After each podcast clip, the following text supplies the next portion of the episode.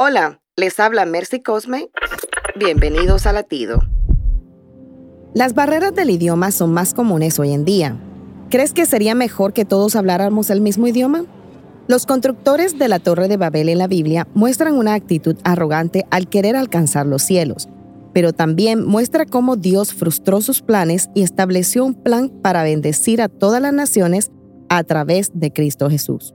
Hoy siguen los intentos de los gobernantes de dominar el mundo y las religiones construyen su propio camino hacia Dios, pero es importante recordar que la humildad y la unidad son fundamentales para construir relaciones saludables y armoniosas. En lugar de buscar el dominio, hablemos el idioma de la comprensión, la cooperación para lograr un mundo mejor y más justo para todos. Para escuchar más latidos, visita salvationarmyradio.org.